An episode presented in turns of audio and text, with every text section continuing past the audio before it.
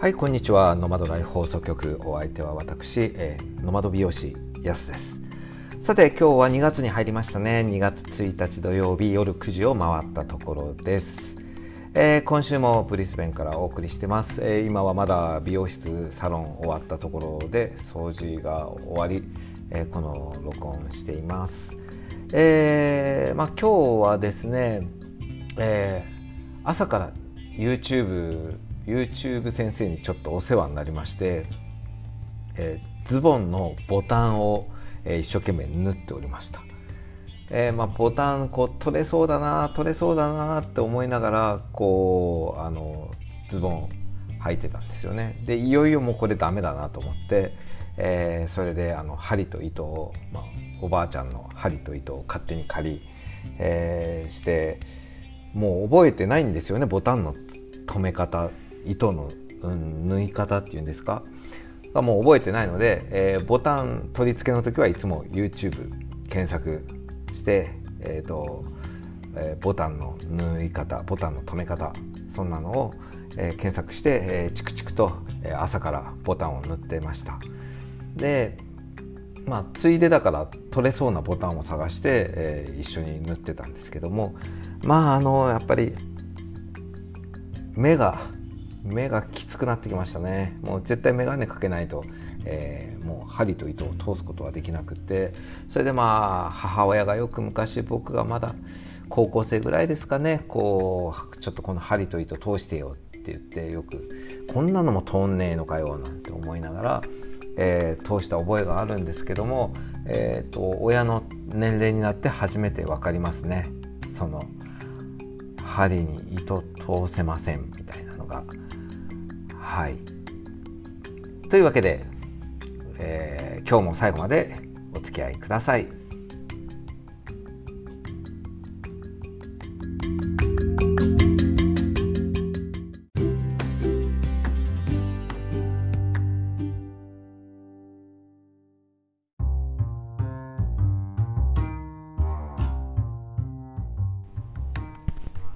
はい、ノマドライフ放送局安がお送りしております。さて今日のお題はですね、えー、まあ昨日一昨日とちょっとあの変な汚い話が続いたので、え今日はちょっと美しい話に持っていきたいなと思いました。えこれもまたドイツにいた時の話なんですけども、えー、一人で旅行に行ったんですよね。うん、一人旅で、えー、ベルギーオランダと回った時がありました。でその、えー、ベルギーでオペラハウスの中で見たバレエ団を見て号泣した話ってことで、えー、まあそのアントワープという町に行ったんですよね。どうせだったらちょっとマイナーな都市にしようかなと思って、えー、ベルギーで1泊2日しました。でこうまあ散歩をしてると、えー、オペラハウスを見つけたんですよね。でそのオペラハウスの建物に1834年って書いてたんですよ。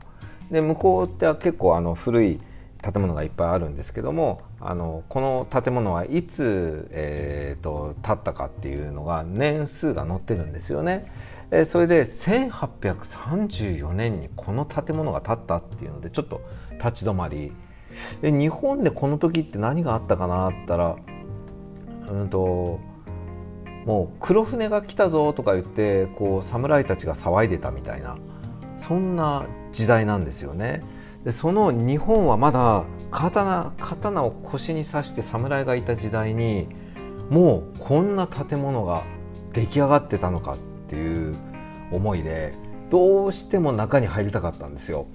でどうやったらこの中に入れるのかなと思ってまあなんかレセプション受付の方がいたのでちょっと中入って「すいません」って言ってあのベルギーオランダはどこ行ってもみんな英語が喋れるんで、えー、すごい助かったんですけども、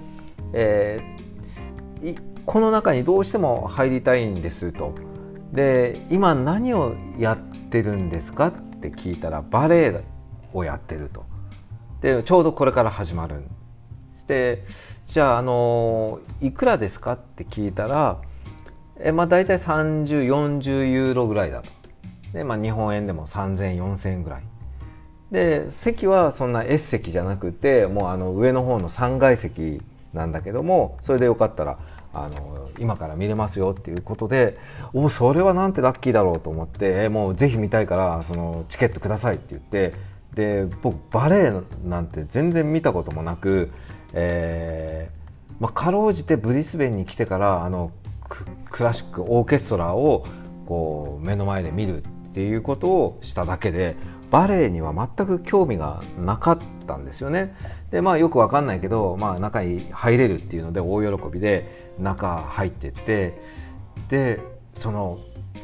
あのオペラハウスの中がもうほんとすごいんですよ。えー、まあなんて言うんですかねこう筒状になってましてで3階席なので3階ででそれがこう上から見下ろすような、えー、感じなんですよね。で天井にはこう絵が、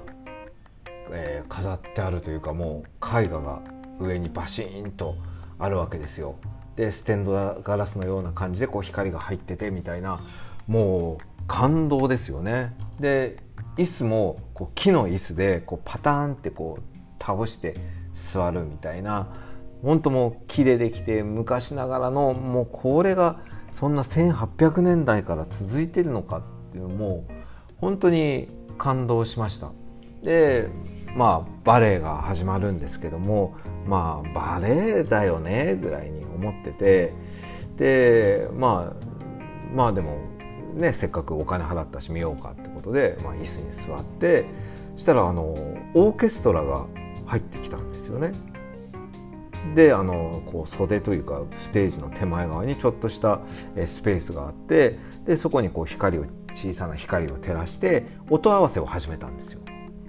で生のオーケストラなんだってそれすらも僕はあの知らなかったのでえすごいなって思ったんですよね。あの音楽をあの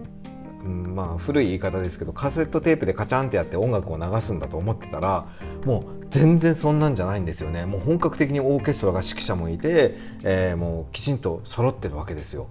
で音合わせをしてこれからこの音に合わせてバレエダンサーが出てくるみたいなのでもなんかワクワクなんですよね。でまああの本当にオーケストラの音楽に合わせてこうバレエがこう始まっていくんですけどもよくよく考えると1830年代ですよ。まだあの電球がない時代ですよね電球はもう1800年代の後半にあのエジソンが発明して、えー、電球というのが世に出回ったわけですけどその前はあのガス灯とかあのクジラの油を使った電電灯ランプランプですよねランプでこうあのえ弱い光でこう人々は生活してたわけですよ。でそのオペラハウスのその中で電気もなかった時代に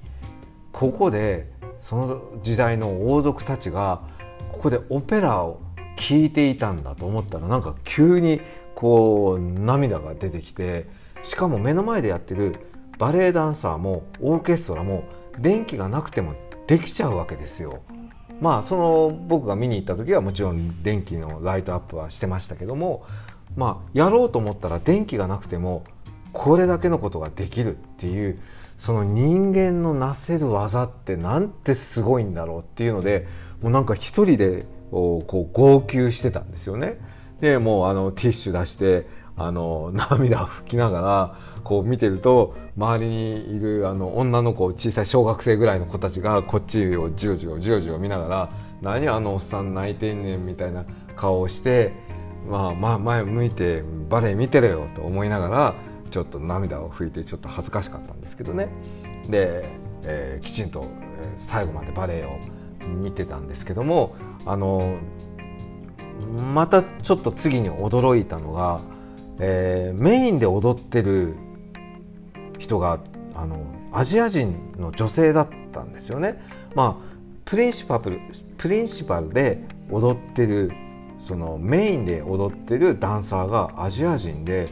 あれは日本人なのかな中国人なのかなって思いながら、まあ、見てたんですよそしてあの休憩に入ったんですよねえー、ていうんですかねミュージカルのようにちょっとあの第1部第2部とあって間に休憩があって15分とか20分ちょっと別室に行ってあのコーヒー注文したりビスケットが売ってたりとか、えー、そういうスペースもまた別にあるので、まあ、そこに行ったわけですよ。じゃまあそこでもあの絵がこう飾ってあるんですよね天井とかにも素晴らしい絵画がドーンとあってでその中でみんなあの、えー、お茶お茶コーヒー飲みながら、えー、こういろいろおしゃべりをしてるんですよ。でそこであのパンフレットを持ってる方がいたのでちょっと聞いたんですよねあのメインで踊ってる女性はアジア人に見えたんですけども、えーと、名前は何て書いてますかって聞いたら「秋斎藤だ」って言うんですよ。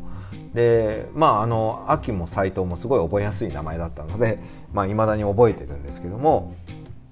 その日本人があの舞台でしかもあのこのえー、バレエ団の名前がベルギー王立ロイヤル・フランダースバレエ団なんですよね。ベルギー王ベルギー王立で、えー、日本人があのメインで踊るってこれ相当の努力がなければできなかっただろうなっていうふうに、えー、すごく思ったんですよ。だってあの文化がまるっきり違うじゃないですかその西洋の国でずっと昔からあるえー、伝統あるバレエの中に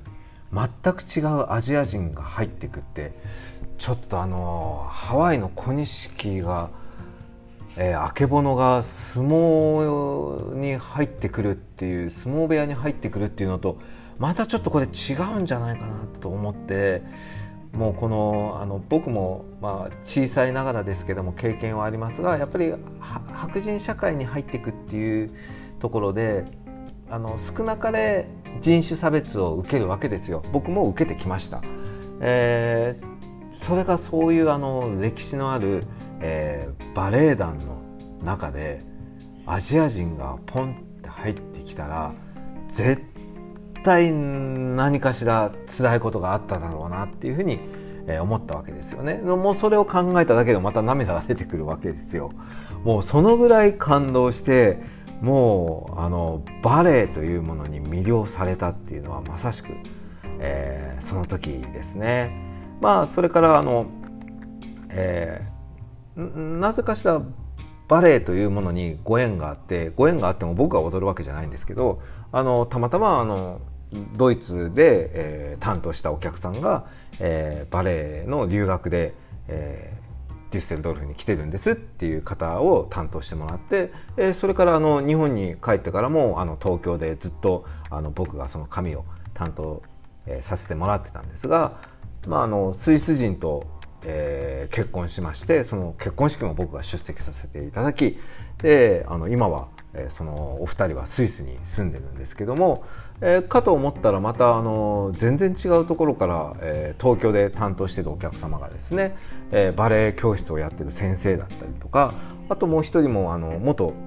宝塚の方で、えー、今はあのバレエの先生をやってるとか、えー、なぜかしらあのそれをきっかけにこうバレエをやってる方との、え、ご縁が増えたなっていうふうに、え、思いました。えー、そんなわけでですねちょっとヨーロッパもう一回行きたいなと思うんですよねそういうあの変なゲイのお兄ちゃんとかにあの声かけられなければ、えー、すごく歴史があって素敵な、えー、街でした。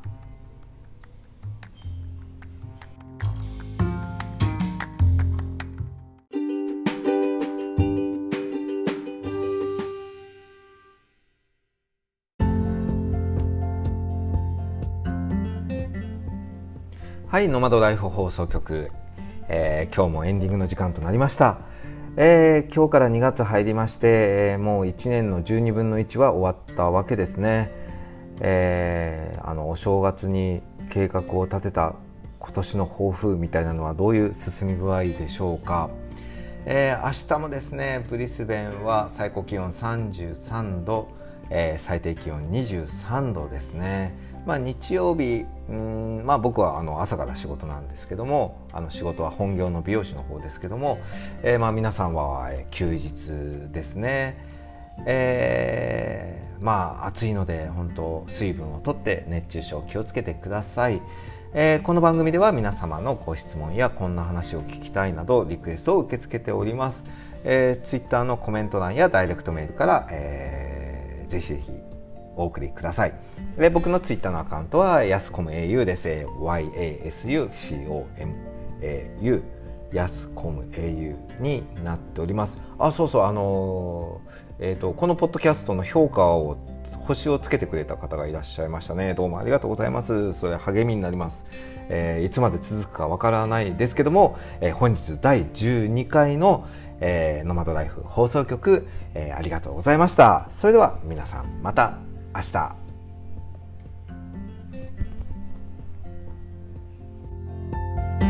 うん